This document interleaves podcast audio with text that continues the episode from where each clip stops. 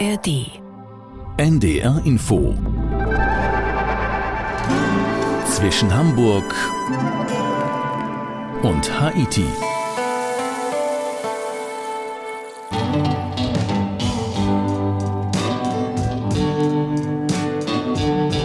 Wir sind mal wieder in den USA, diesmal in zwischen Hamburg und Haiti mit Udo Schmidt. In Montana, einem US-Bundesstaat, den die meisten wohl nicht mal ebenso ganz genau auf der Landkarte verorten könnten, mir ging es jedenfalls so, Montana flächenmäßig etwa so groß wie Deutschland, aber nur eine Million Einwohner. Die Hauptstadt Helena hat gut 30.000 Einwohner. Das ist gefühlt Lichtjahre von New York, Chicago oder auch Washington entfernt. Und von Washington aus hat sich unsere Korrespondentin Claudia Sarre auf den Weg nach Montana gemacht. Wohin genau und warum, darüber reden wir gleich. Hallo Claudia. Hallo. Claudia, du bist von Washington, da bist du jetzt ja auch wieder, von Washington nach Montana gereist. Hast du Ruhe gesucht?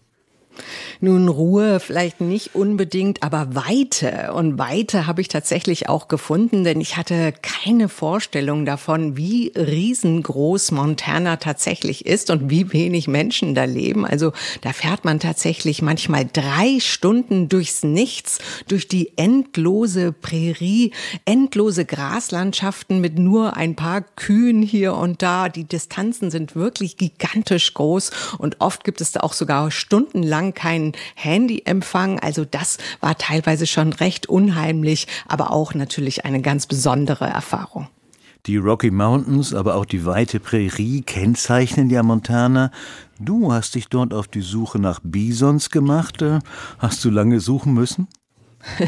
Ich wusste ja, wo ich suchen muss, und zwar im Nordosten von Montana. Dort habe ich ein Auswilderungsprojekt besucht in der Nähe von Lewistown, denn man muss wissen, Bisons waren ja vor 100 Jahren hier in den USA fast ausgerottet, weil sie nämlich von den weißen Siedlern damals gejagt und getötet wurden in riesigen Zahlen. Damals gab es nur noch ein paar Tiere, die hat man dann unter Schutz gestellt, aber jetzt haben sich die Bestände erholt.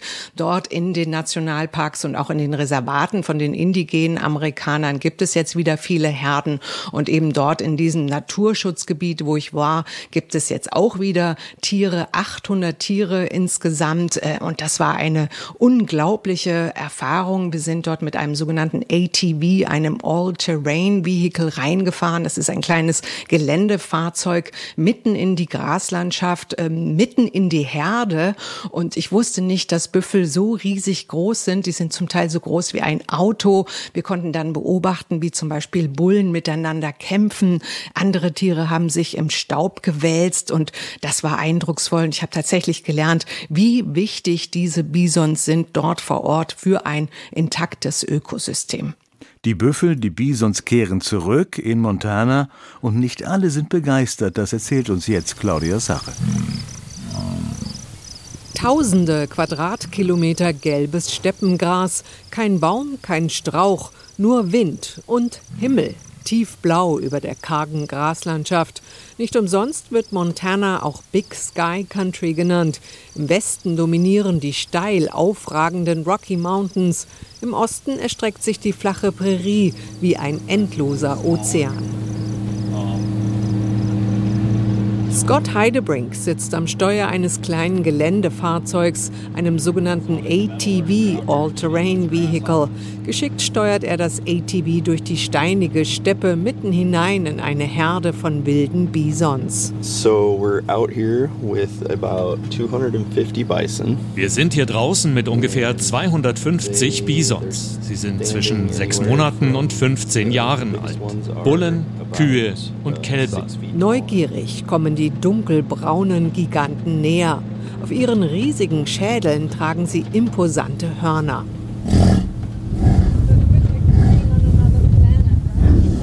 Ein offensichtlich erregter Büffel schnaubt und grunzt. Er interessiert sich zweifellos für eine Büffelkuh. Mit dem Schnauben und den Drohgebärden macht er den anderen Bullen klar, dass er der Chef ist, dass sich niemand anderes der Kuh nähern darf. Im Moment sieht es so aus, als würden alle seine Wünsche respektieren. And for the moment it looks like everybody's respecting him and his wishes. Scott Heidebrink ist der Bisonflüsterer. Der 37-Jährige arbeitet für die American Prairie Foundation. Die Umweltschutzorganisation hat hier in Zentral-Montana fernab jeglicher Zivilisation riesige Flächen Land gekauft, um sie unter Schutz zu stellen und Bisons wieder anzusiedeln. Noch vor 150 Jahren donnerten mehr als 60 Millionen Büffel über die Prärie. Ende des 19. Jahrhunderts wurden die Tiere systematisch von den weißen Siedlern vernichtet, mit dem Ziel, den Ureinwohnern ihre Lebensgrundlage zu entziehen. Im Jahr 1902 waren angeblich nur noch 23 Tiere übrig. Durch strenge Schutzmaßnahmen haben sich die Bestände erholt. Heute leben wieder Zehntausende Bisons in Nationalparks, Naturschutzgebieten und Reservaten. Auch im Reservat der Fort Belknap Indian People im Nordosten Montanas. Well, this is the tribal headquarters here. The tribe and the Bureau of Indian Affairs both share this office. And over here is our Indian Health uh, Clinic. Hier ist das Hauptquartier unseres Stammes, hier unsere Klinik. Mike Fox fährt im Schritttempo durch das Reservat. Seit den 1970er Jahren besitzen die indigenen Amerikaner vom Stamm der Nakoda und Ahani wieder Buffalos, wie sie ihre Büffel nennen. Sie verwenden das Fleisch bei ihren religiösen Zeremonien oder verkaufen Jungbullen, so der 64-Jährige. A lot of the stuff that uh, you know we we learn we learn from our um, ancestors and whatnot. Wir lernen eine Menge Zeug von unseren Stammesältesten. Sie erzählen uns, wie Büffel damals verwendet wurden. Aber es gibt diese große Lücke von 150 Jahren, seit die Herden in Montana ausgerottet wurden. And so there's a large gap there and a large knowledge gap too. Was die Menschen damals vom Büffel nicht aufaßen, verwendeten sie anderweitig. Die Haut diente der Produktion von Tipis. Die Bisonfelle wurden als Umhang benutzt. That's in our language. In Grovant, it's Idanan, means buffalo. It means everything animal. And so they named it appropriately to me. In unserer Sprache, in Grovant, heißt der Büffel Aidanan, Allzwecktier, ein absolut passender Name, findet Mike Fox. Ureinwohner und Umweltschützer haben ein gutes Verhältnis, aber nicht alle Ortsansässigen sind von der Idee angetan, die Artenvielfalt zu erhalten. Viele Rinderzüchter in Montana sind wenig begeistert über die Rückkehr der Büffel. Einige fürchten, dass sie Krankheiten wie Rinderbrucellose übertragen. Andere haben die Sorge, dass ihren Tieren das Weideland weggenommen wird. So they're changing the culture in the communities that they have. Sie verändern die Kultur hier. Sie verdrängen die Ranching-Kultur. Sie bedrohen unsere Existenz, um eine Fantasie zu erschaffen. To recreate a fantasy. So der alteingesessene Rancher Jill Stockton.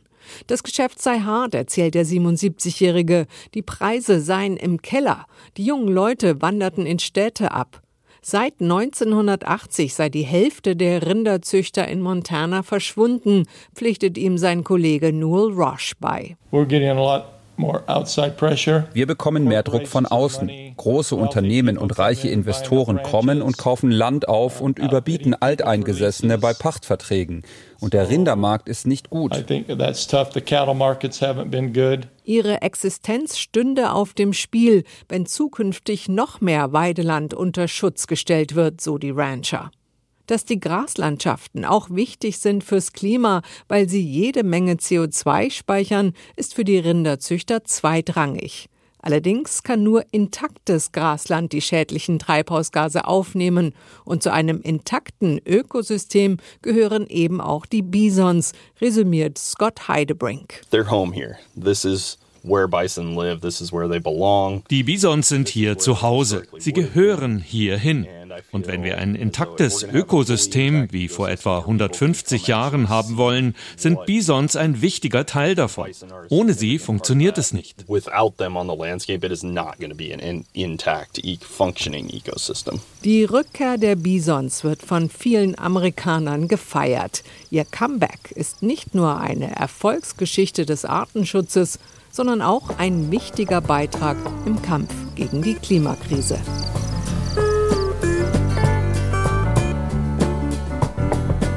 Claudia, du lebst in Washington, in der Hauptstadt der USA, die, so unterstelle ich mal, weltoffen ist.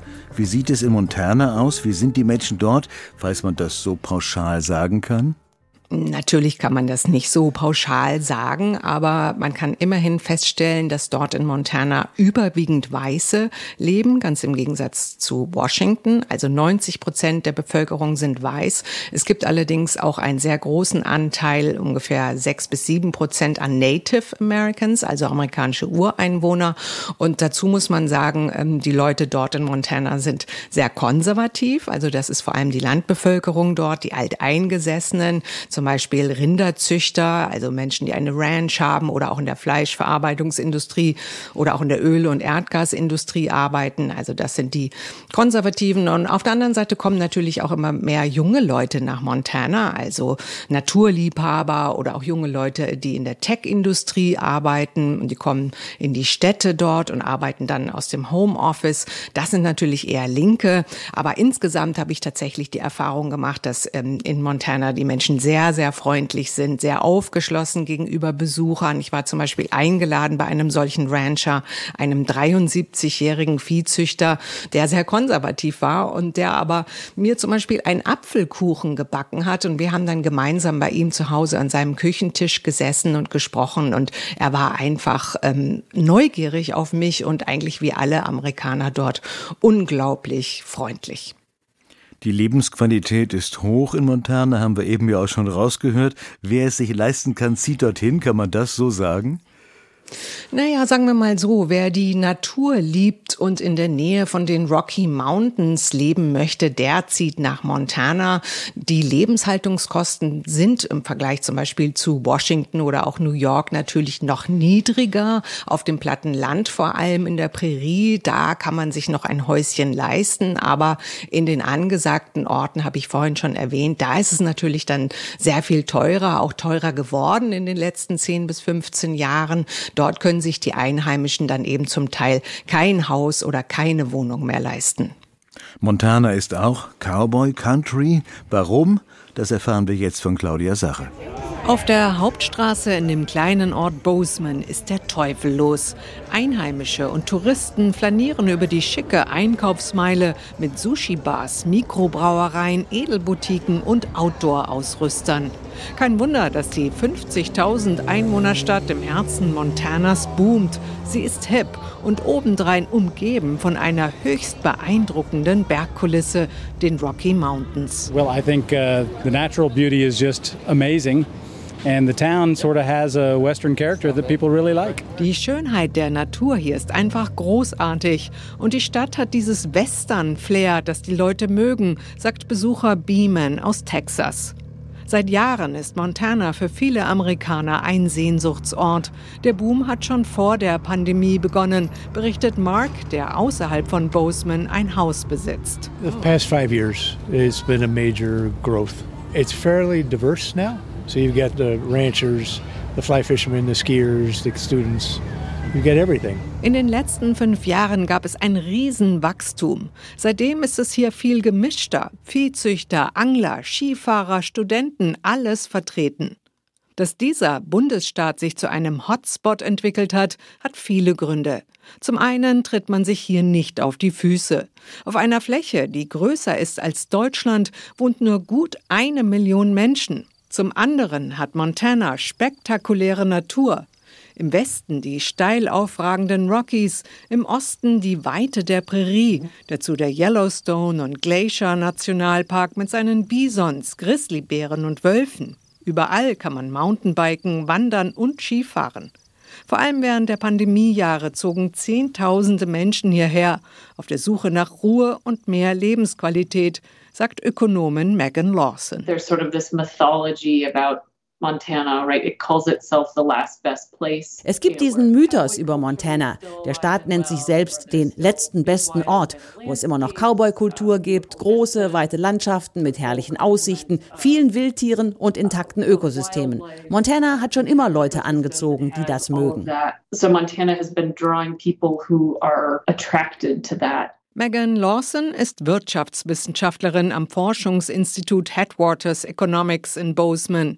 Viele Leute kommen auch wegen der besseren Jobmöglichkeiten, erklärt sie. Es gebe viele Arbeitsplätze in der Tourismus- und Tech-Industrie. Außerdem seien die Lebenshaltungskosten in Montana niedriger, vor allem im Vergleich zu Großstädten wie San Francisco, New York oder Seattle. Being that it's still relatively inexpensive, especially to folks who are coming from San Francisco or New York or Seattle. Allerdings hat der Zustrom Konsequenzen. Mit der Wohnraumverknappung und der Inflation haben die Immobilienpreise stark angezogen, vor allem in den angesagten Orten wie Bozeman, Whitefish oder Big Sky, erklärt die Ökonomin. Housing costs have really just skyrocketed. Die Kosten für Wohnraum sind wirklich durch die Decke gegangen. Viele Leute wollten an einem Ort wohnen, wo mehr Platz ist. Das hatte zur Folge, dass Häuser und Wohnungen sehr teuer wurden. Nicht nur für die Reichen, sondern die Preise sind für alle gestiegen. Heute können sich viele Alteingesessene die teuren Mieten und Immobilienpreise nicht mehr leisten. Sie müssen mehr arbeiten oder in eine kleinere bzw. billigere Bleibe ziehen. Tatsächlich hat auch die erfolgreiche Fernsehserie Yellowstone mit Kevin Costner in der Hauptrolle zur Popularität von Montana beigetragen. Die Cowboy-Serie um die zerrüttete Rancherfamilie Dutton zeichnet allerdings ein Bild, das nicht viel mit der Realität zu tun hat. Ich habe Geschichten von Immobilienmaklern gehört, dass Leute angerufen haben und Häuser kaufen wollten, die sie im Internet gesehen hatten. Diese Leute hatten die Serie Yellowstone im Fernsehen gesehen und wollten deswegen hierher ziehen. Auch Superreiche wie den American Football-Spieler Tom Brady, Microsoft-Gründer Bill Gates oder Popsänger Justin Timberlake zieht es in die Berge. Sie besitzen Anwesen im mondänen und garantiert paparazzi-freien Yellowstone Club nahe Big Sky.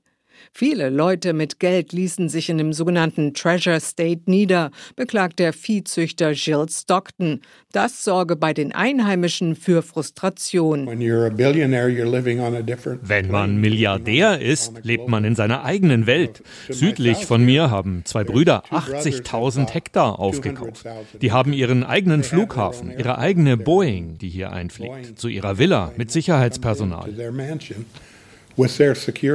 Für die alteingesessenen Montanans sind die Neuankömmlinge Segen und Fluch zugleich. Einerseits bringen sie Geld und sorgen für Umsatz, andererseits verdrängen sie die Einheimischen und die alten, gewachsenen Strukturen.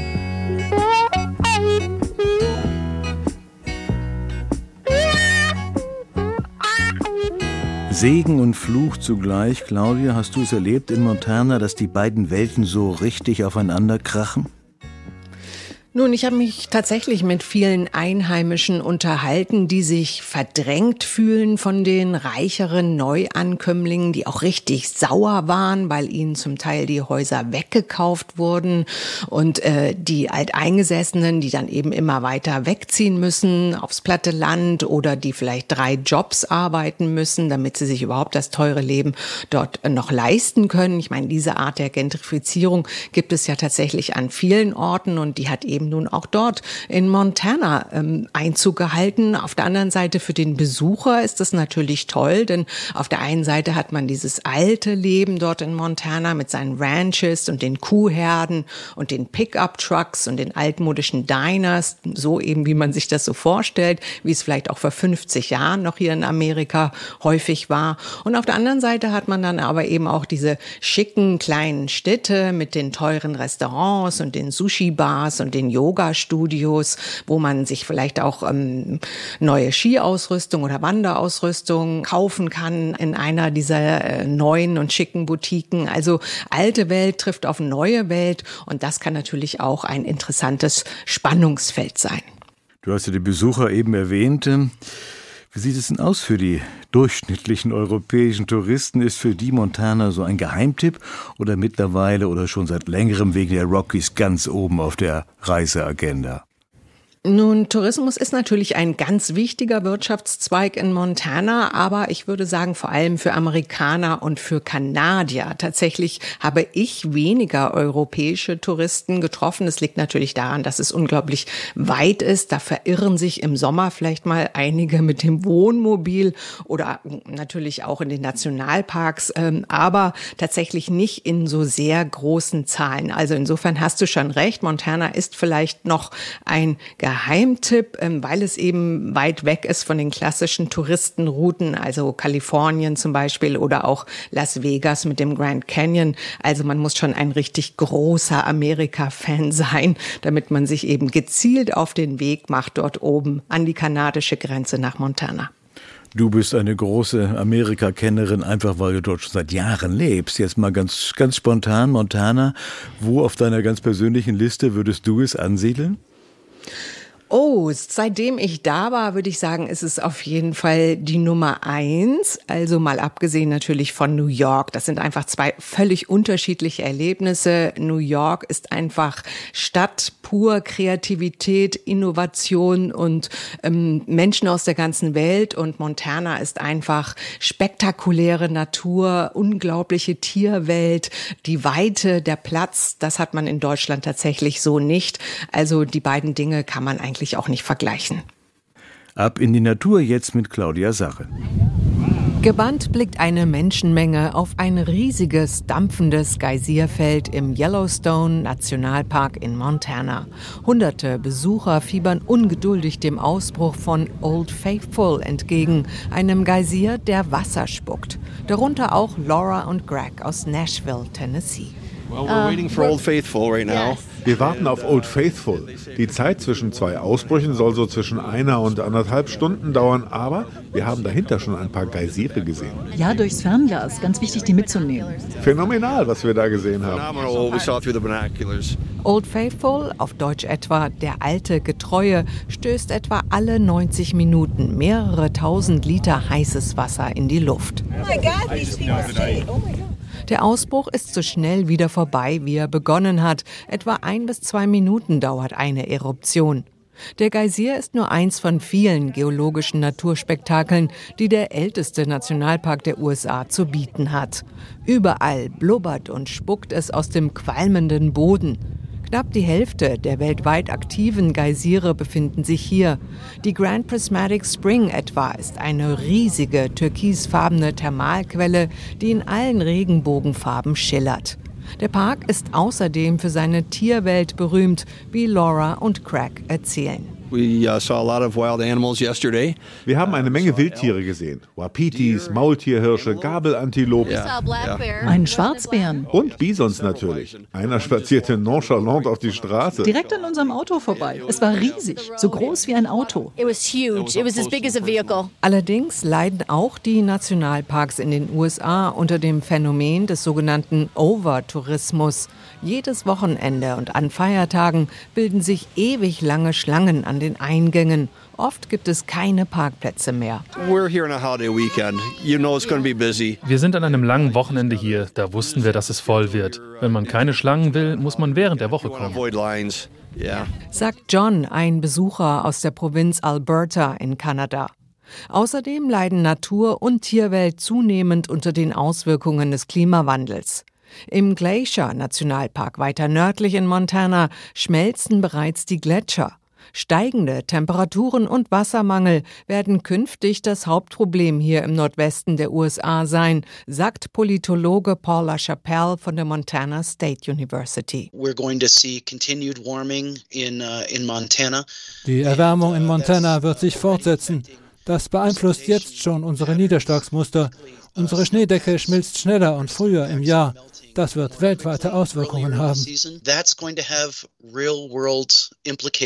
Auswirkungen auf die Landwirtschaft, die Industrie, die Natur und den Menschen, fügt der Wissenschaftler hinzu.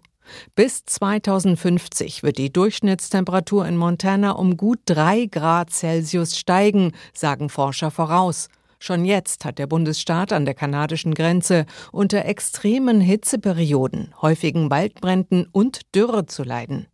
Die konservative Regierung in Helena, der Hauptstadt Montanas, tut nur wenig für den Klimaschutz. Sie setzt nach wie vor auf fossile Brennstoffe, vor allem auf Kohleabbau sowie Öl- und Gasförderung.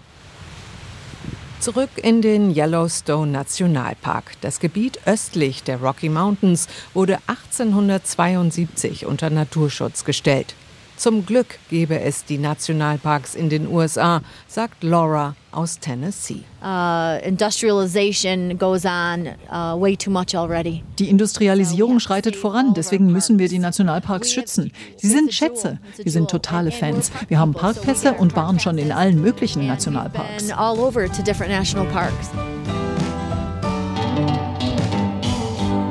Claudia Montana oben im Norden der USA an der Grenze zu Kanada. Wenn ich drei Wochen Zeit habe, was empfiehlst du noch?